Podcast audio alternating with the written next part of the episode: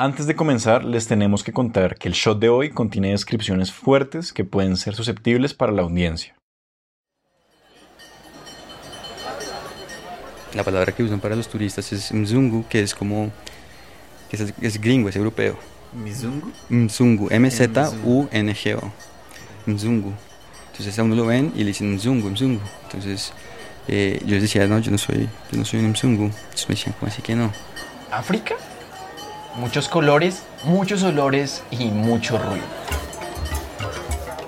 ¿Usted como que es, pero no es? Entonces yo como así me decía, pues usted es blanco, pero no es tan blanco.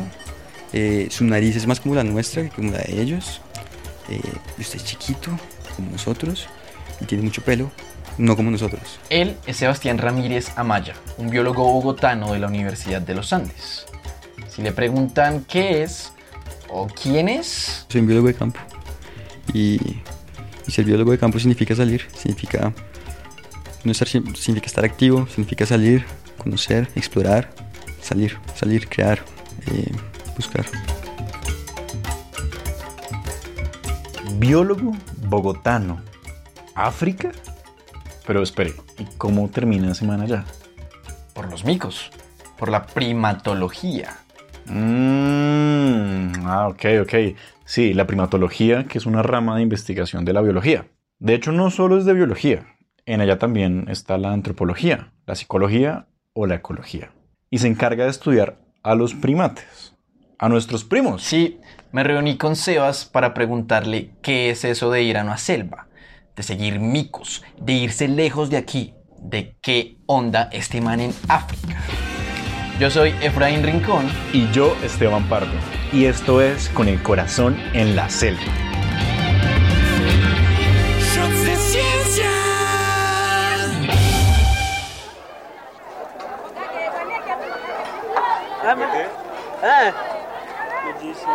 Tienen toda la razón, yo no soy gringo y no soy mzungu. ¿De dónde soy? Entonces, ¿de dónde es? Me decían, "No, de, de Colombia.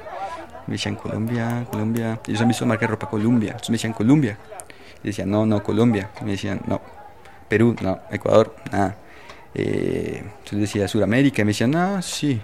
La próxima vez que estén en África y quieran hablar de esta parte del mundo, pues empiecen por acá. Yo decía Argentina y me decían Maradona. Y me decían, claro, tengo tres aretes y ahí me decían, claro, Maradona, Maradona. Bueno, ¿y Colombia? Ah, pues entonces empiece por acá. Y después llegaba Shakira, ¿no? Entonces, Shakira, Shakira. Y claro, como Waka Waka del 2000, eso fue entonces, Shakira y James y ahí. Para saber cómo llegó Sebas hasta aquí, pues habría que empezar por los organismos que este man estudia. Los primates, un grupo que tiene aproximadamente unas 600 especies y subespecies, ¿eh? y contando, claro. Como Sebas y nosotros los seres humanos, se cree que los primates evolucionaron de un ancestro que tuvimos en común hace unos 65 millones de años. Cuando los dinosaurios, ey, pero no los que evolucionaron en lo que hoy conocemos como los pájaros, ya casi se extinguían. Y bueno, primates hay en todo lado, más en unos lugares que en otros. Centroamérica, Sudamérica, África y Asia. Ah, ok, ya me imagino por dónde va la cosa. Bueno, aquí en Colombia hay unas 38 especies de primates y unas 10 son endémicas. Solamente se encuentran aquí y otras 9 están amenazadas. Ah, bueno, y aquí hay churucos. Aquí hay tití, cabeza y blanco. Está el mono bonito de Caquetá, Los maiceros. los aulladores, o los monos araña. Y esos Sebas los conoce muy bien, porque con ellos comenzó a preguntarse cómo vivían y por qué interactúan así, desde que trabajó con la fundación colombiana Proyecto Primates. Y en ese camino me ha llevado a estudiar los monos arañas en Sudamérica, en Colombia, en Ecuador, y a estudiar los grandes simios, que son chimpancés en Uganda y en Tanzania. Ah, ahora sí. No mentiras. ¿Qué? ¿Por qué pasar de monos araña a chimpancés? Ah, bueno. Ojo a esto. Resulta que los monos araña, los chimpancés y los humanos tienen el mismo sistema social. Entonces ahí fue que lograron el proyecto para decir, voy a África a estudiar chimpancés. Ya no voy a hacer lo mismo, a estudiar lo mismo que estudiaba en la Amazonía, lo voy a hacer en África, con chimpancés. Y ahí fue. Un día usted sale de su casa, parcha con sus amigos. Luego se va donde su pareja o sus parejas, visita a su mamá o a otros familiares y vuelve otra vez. Ajá. Eso es un sistema social. O por ejemplo, ¿Cuántos individuos, machos, hembras, viven juntos o no viven juntos? ¿Son solitarios? ¿Viven en grupos pequeños? ¿Es un grupo donde hay un macho que controla cinco hembras, seis hembras? ¿O son varios machos que viven con varias hembras? Ese es el sistema social, ¿no? Entonces, Humanos, Eh, chimpancés, humanos, elefantes, chimpancés, monos araña, delfines monos araña. tienen un sistema social muy parecido. Por eso, ahí le doy una pista que el sistema social está, eh, está relacionado con la capacidad cogni- cognitiva, ¿no? Entonces ahí, ahí uno empieza a ver como la relación de, claro, si uno vive en grupos de varios individuos, pues tiene que haber como un desarrollo cognitivo mayor. Entonces, ese es el sistema social. uf, es que hay muchas preguntas que responder. ¿Por qué están juntos? ¿Qué los mantiene juntos? Eh, ¿Cómo viven? ¿Están todos todo el tiempo juntos o parchan como los parchamos, como los humanos? Oiga, y todo esto tiene tremendas implicaciones. se. Entonces, eso significa que tenemos que tener claro, pues tenemos que recordar interacciones, ¿no? Tenemos que saber quién es quién. Entonces, así nos veamos en un día o dos días, o pase un mes, un año, yo todavía me acuerdo de usted. Ay, lo bonito de la ciencia y de la vida. Yo sé, ¿qué tal? ah? Entonces está el Sebas aquí trabajando con monos arañas en este continente y de, pronto, aparece esta oportunidad, aplico y me gano ese, ese, ese puesto. Entonces, manager de una estación de investigación que trabaja con chimpancés en África y que además tiene un montón de otros proyectos. Tanzania. Ese fue el primer destino. Un proyecto que en el 2015 se llamaba Proyecto Primate de Bugala. Y esa iba a ser una experiencia, óyalo bien, que le abriría la cabeza completamente a Sebas. Uno siente que es como echar para atrás 40 años en el tiempo. En el camino, las carreteras se acaban. Primero se acaban, dejan de ser despavimentadas a ser destapadas y después se acaban. Entonces ya es como trochas de moto. Eh, la luz se va, obviamente. Eh, y la gente cada vez es más y más pobre. Es alejarse de aquello a lo que estamos acostumbrados. Ahí ya no hay edificios. Cada vez es más adobe. eh, y ya es gente campesina que vive en aldeas pequeñas. Luego de eso, Cada una separa de la otra. no hay nada por un buen rato. Entonces el choque es grande, la corrupción es enorme, entonces también uno dice, como es que para... Tiene que haber... tiene que, los dirigentes, o alguien mejor dicho, tuvo que haber tomado decisiones muy equivocadas para el futuro de, la gente que vive ahí, pensando en otros beneficios, en otras cosas.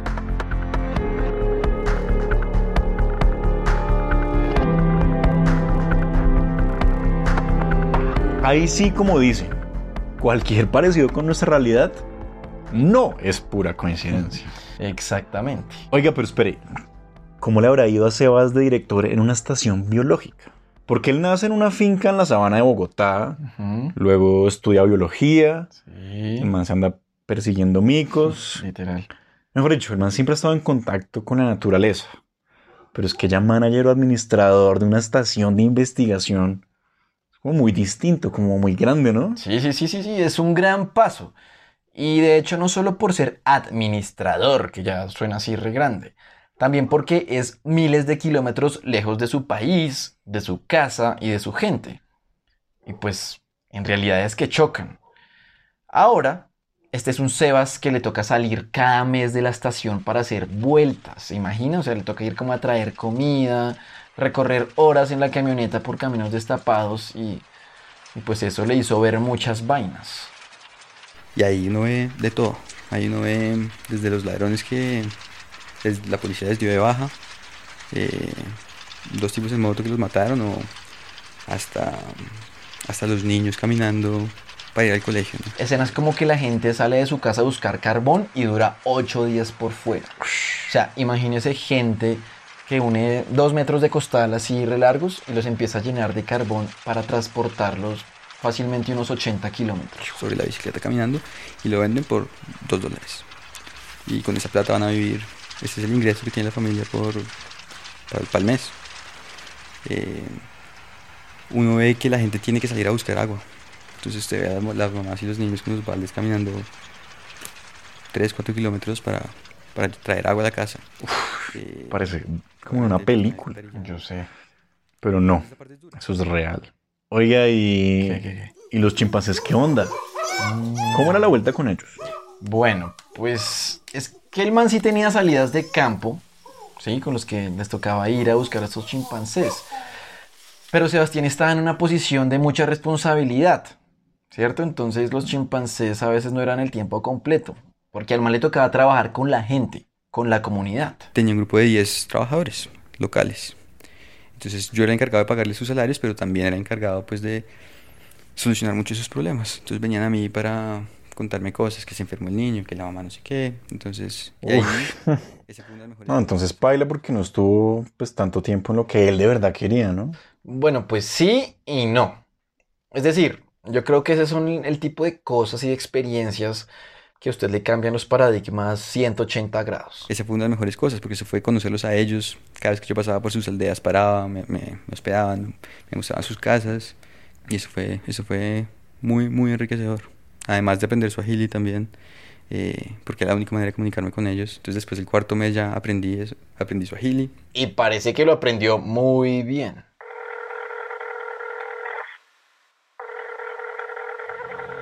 Aló, Seba. Eh, mama, vipi? Habari, habari za huko? Nzuri, habari ya Colombia. Ah, ni nzuri mama. Sasa hivi mpaka kwa USA. Ay, ¿con quién habla ahí? Con Mama Frankie. Ah, kwa Ya. tarehe kumi na tano. No, kwa mwezi mpaka Mama Frankie? Mama Frankie era la cocinera cuando eh, Sebas estaba en Ugala. Y bueno, y le dicen Mama Frankie porque es costumbre que cuando una señora es mamá, la llamen con el nombre del primer hijo. Pero ¿y, y qué le dice? Eh, kwa Uganda ni karibu sana. Ndio mama, kwa Afrika tu. Ah, nakumbuka wewe. Ya, na mimi pia mama, nakumbuka Mama sana, Frankie le sana pregunta a Sebas como, oiga, ¿qué onda? ¿Cómo va? ¿Dónde anda? Como esa parte se acuerda que le dice como. Colombia y USA y no sé qué. Entonces Sebas, Sebas, entre tantas vainas, le dice como, oiga, voy a ir el próximo año a Uganda. Ah. Safi sana mama, sawa. Sasa sokwe wanakuja karibu na kambi. La soke mengi, masoko mengi. Y Mama Frankie también le dice, hey Sebas, los chimps, los chimpancés están llegando. Mungu Yeye ana watoto wawili sasa, tayari kubwa. tayari kubwa sana na nene sana. Ah, y pilla. Después Sebas habla con la hija de Mama Frankie. Aya, Jackie yeye hapa. Sawa, naomba salimia mama. Sawa, baki salama. Eh, Jackie, vipi? Habari yako? Ay, severo, toda la familia. Es que todo eso suena muy como Hakuna Matata. ¿Qué? Hakuna Matata. Que es como no se preocupe en su agili, ¿no? Ah, sí, oiga, qué chimba. Sin preocuparse, es como hay que vivir. A vivir así, yo ya aprendí. Hakuna Matata.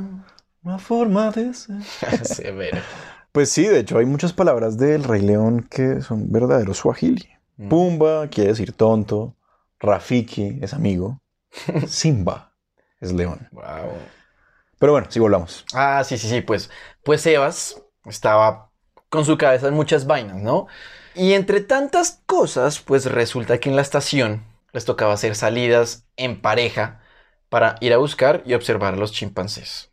Imaginé caminatas eh, que les tocaba hacer dentro de un radio de 10 kilómetros alrededor de la estación. Pero había otro tipo de salidas que eran las patrullas. La patrulla es salir 20 kilómetros al norte, acampar un día allá y uno o dos días y volver. Esa es, esa es la patrulla. Y, pero ¿y cuál es la diferencia? Eh, y la idea de eso es buscar, como buscar rastros de cazadores o gente que, haga- que, que queme carbón o algo así. Resulta que donde se mueve el proyecto, pues no es propiamente un área así que ¡puf! protegida. Entonces tienen que lidiar con ese tipo de vainas. Oiga, pero Pardito, bien, abra sus oídos. Póngale mucha atención a esto. Un día, como a las 6 de la mañana, salieron Mzigua y Godfrey a patrullar. Y estos dos manes eran asistentes nativos de la estación. Pues es un man de pues, 50 años, gordito, sin un diente, de arriba, alegre, como con seis hijos. Y Godfrey era un pelado de unos 29 años que vivía lejos, que medio sabía inglés y echaba para adelante. O sea, man súper bien puesto y quería estudiar y quería. Entonces, un man súper pilo. Y como lo explicó Sebas, lo normal, pues como les tocaba ir tan lejos, pues era que se demoraran incluso un par de días. Y de pronto a las 11 vuelven.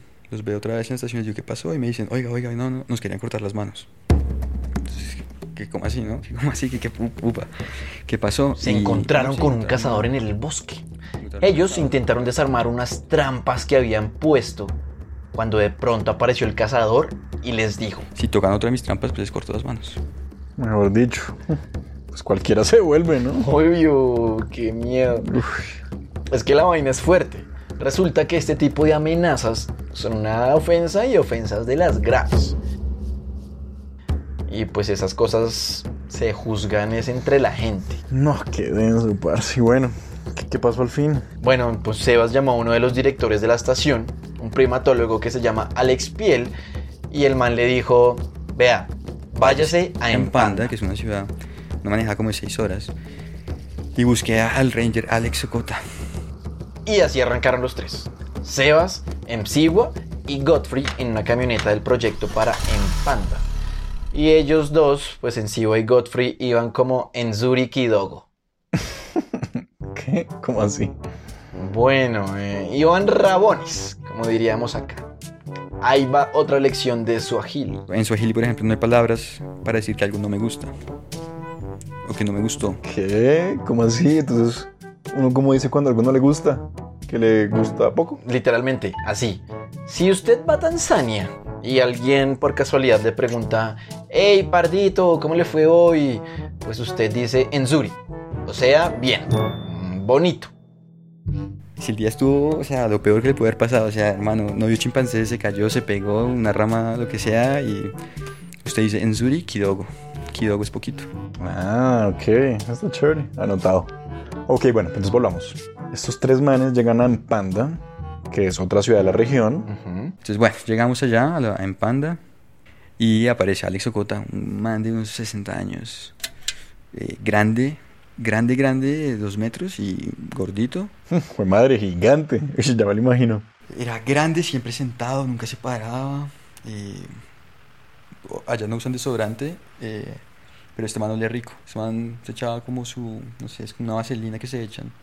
Y este man olía delicioso. Man bien puesto, man bien puesto con su trabajo, que el man dice A y todo el mundo en la oficina prr, sale y hace las cosas. Sokota era el director de los Rangers.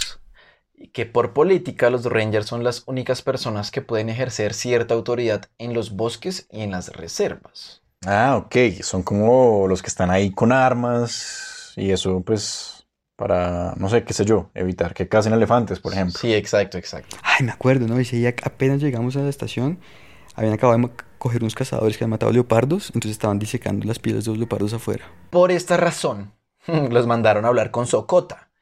Y Sebas le contó qué era lo que había pasado. Y nada, man coge la escopeta y me dice, nos vamos. Y le digo, bueno, sí señor, nos vamos. Entonces desde ahí arrancan con Sokota y el subalterno a un batallón. Y Sokota cuadró para llevar más compañía. Eran tres soldados, o como les dicen allá, commanders. Y dicen, uno, dos, tres, pum. Y son pelados súper jóvenes, hermano, niños de 17, 18 años. Pues que son soldados, ¿no? Son soldados, pero súper jóvenes, cada uno con su, yo no sé qué arma sea esa, pero una automática, ¿no? Y les dicen, nos vamos, entonces todos cogen chalecos antibalas y se, se- se arman como si fueran a, a guerra, bueno. Y terminamos saliendo ese día, los cinco, más MC, güey, Godfrey y yo, entonces los ocho, a la estación de vuelta, a, a- a patrullar, esa era la idea. Entonces el día que llegaron a la estación, a la estación biológica, estuvieron ahí, como que descansaron, porque el siguiente salieron muy temprano a patrullar. Al otro día, levantado a las 5 de la mañana y a caminar, y a caminar. Y yo, de sapo, dije, voy con ustedes. Entonces fui, sí, ya caminamos, creo que es como 23 kilómetros. Y yo ya al final no podía, ya es que me, me dan calambres de ya no puedo más. Y esta gente firme. Alex Socota a sus 60 años, firme, firme, así con su barriga, firme. Primero que iba marcando el paso. Y No encontraron nada. Pues no ese día, digamos que no todavía, pero al día siguiente le dijeron, oiga, Sebas, llévenos a otra zona, que los más o menos los lleve temprano en la camioneta y después los recoja. Y a las 4 de la tarde voy a recogerlos y no aparecen. No hay nadie en la carretera, entonces yo, yo parqueo, prendo un cigarro. Y cuatro y media, nada. Cinco, sale Sigua, que era uno de nuestros trabajadores de la estación, y me dice, ya vienen, ya vienen, cogieron a dos. Y efectivamente salen dos pelados, 25 años, eh, esposados, de la mano del uno del otro, y atrás Socota. Socota y otros dos rangers, con un palito. Man venía caminando como silbando con un palito. Socota se acerca a Sebas así, cara a cara, pum, le habla duro en su agili. árbol talando. eh, vamos a hacer. mm, mm, mm, no entendí, pero el man me picaba el ojo mientras tanto. Y yo, listo, sí, claro. Listo, sí, usted sabe, hágale. Todo bien. Y ya. Entonces yo, bueno, ¿qué va a pasar acá? Después Socota va donde estos dos manes, les suelta a las esposas. A uno lo deja en el suelo. Al otro le decía, acuérdese en el piso. Y el otro, como, no, no, no, venga, yo no. Y Socota llega, pum, le pisa la cara y dice que al piso. Y ahí es donde uno dice, ok, ya sabemos Socota porque está acá, ¿no? Y entonces Socota dice, vea, eso es lo que va a hacer. Y se coge ese palo y, ¡guap! y le empieza a dar en la cola. Y después en la espalda. Y entonces le dice, 25 de estas. 25 de estas. Usted, a ese o sea, al, al uno le dice que le da al otro. Y entonces el otro como, no, venga, no. Entonces le pega el primero pasito. Entonces Socota que así, pum, venga. 25. Así, bueno, y uno, dos, tres, empieza. Y hacen que cada uno sea así de dura. Y obviamente cuando le pegó las 25, le dice acuéstese ahora usted y el que estaba acostado se para y aquí usted tenga su palo. Y obviamente esa persona, hermano, después de 25 palazos, hubo Qué que- ¿Pero y qué? ¿Y Sebas no podía hacer nada? ¿O así es como se arreglan las vainas allá? En algún momento de esos, al principio, yo no sé, yo me devuelvo, me meto en el carro y ahí yo me quedo guardado. Porque ya, pues no, no quería ver eso, gafas de sol, me metí al carro y ya, musiquita y ya. Oye, ¿usted qué pensó? Porque, porque es, es muy feo, porque es muy feo, hermano, y porque, porque al final uno dice como, uy, ok, o sea, uno como administrador tengo, tengo todo el poder, pero en realidad usted no entiende qué es lo que está pasando, usted no entiende cómo funciona la cultura, usted no sabe cuáles son las reglas o las consecuencias de lo que usted hace, entonces uno en realidad dice, no, pues, no, pues yo no puedo meterme porque yo qué hago, o sea, yo me siento mal, pero tampoco puedo pararlo, ¿no? Como que no, no, es que quién soy yo para decir, no, así no se hace, o no, no, usted no puede. Oiga, es que ese es el tipo de vainas que le tocó vivir a Sebas por allá. Es que es algo completamente distinto. Porque más ni siquiera estoy capacitado para enfrentar una situación de esas. o yo vine a estudiar chimpancés y ahora estoy con estos problemas. Cerrar la boca y después hablé con Socota y era como, venga, y, es que esto siempre pasa, o que no sé qué. Me dice, sí, no, el primer castigo es este. Pues no, los castigos con el palo, o si no, pues los amarra los pies y los deja ahí una semana. Entonces uno dice como, menos mal no me metí. o sea, como, ok, ya iba entendiendo. Y ese fue el día 2 de los 5 días.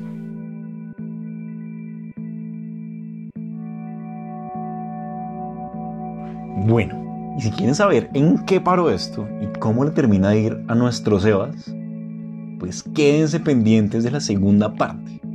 Soy Esteban Pardo. Y yo, Efraín Rincón. Y esto es Con el corazón en la selva.